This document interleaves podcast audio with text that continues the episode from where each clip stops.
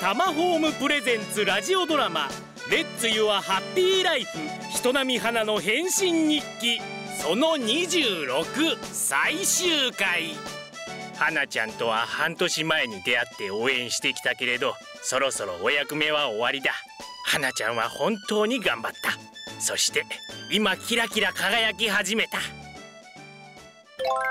嘘みたいなことがいくつもあって気持ちの整理ができないけれど一つ言えることは今起きてることが結果だということ。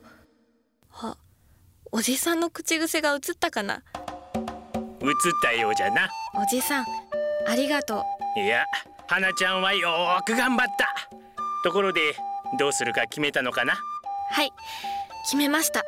うん。わしも結果は分かっておったでもそれでいいのだ。あとは思い切り自分で自分の足で前に進むだけ。おじさんお別れですか？そうじゃな花ちゃん。もうじきわしは君から離れていくよ。泣くな！こっちが投げるんじゃ！というか輝かしい未来が今から待ってるだろう。はい。片岡辞めるかはい。今のプロジェクトが終わったら会社辞めます。小説家を目指して私本格的に勉強します。そうか。分かった。もちろん残念だけど応援するよ。小説家の片岡花をな。花。あ愛子あ花。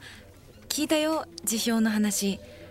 ああのね蓮さんのことだけどああそれは言わないで愛子。うん言わせて。私花の気持ち知ってて嘘ついた。あでもね蓮さんが花に惹かれてることを気づいてたの。愛子。だから蓮さんとも幸せになって私のために身を引くとか絶対やめてよね。え？花分かった？そんなの私のプライドが許さないの。私は振られたんだから愛子 もう泣くな。こら泣きたいのはこっちだぞ。花ちゃん。ねよかったろ。おじさん。ありがとうございます。わしは何もしておらんよ。さあおじさんもう行くよ。おじさん行かないでって言っても無理ですよね。うん。また半年前の君みたいな子を探してミラクルを起こさないといかんからな。おじさんって一体？あいえ何でもないです。花ちゃんまた会おう。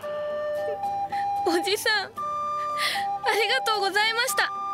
私私ちゃんとちゃんとミラクルが起きました。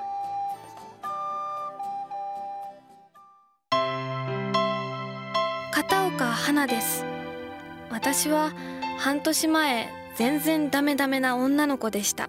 何をしてもダメ。自分で積極的に動くこともできない。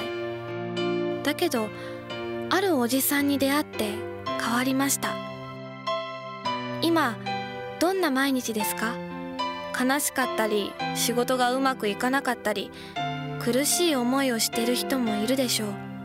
でももし一歩を踏み出すチャンスがあるならばどうか怖がらず踏み出してください。夢は自分で叶えていくものです。チャンスも自分で掴むものです。でもまず一歩から全ては始まります。その一歩を後押ししてくれる人は必ずいる。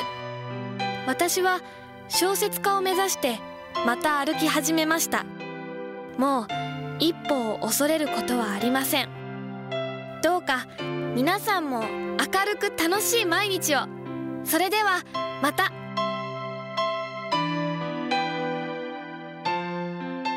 タマホームプレゼンツラジオドラマ「レッツ・ヨア・ハッピー・ライフ人並み花の変身日記」出演片岡花多田香織ミラクルおじさん東邦彦。企画玉木真也。演出脚本西村真理応援ありがとうございました。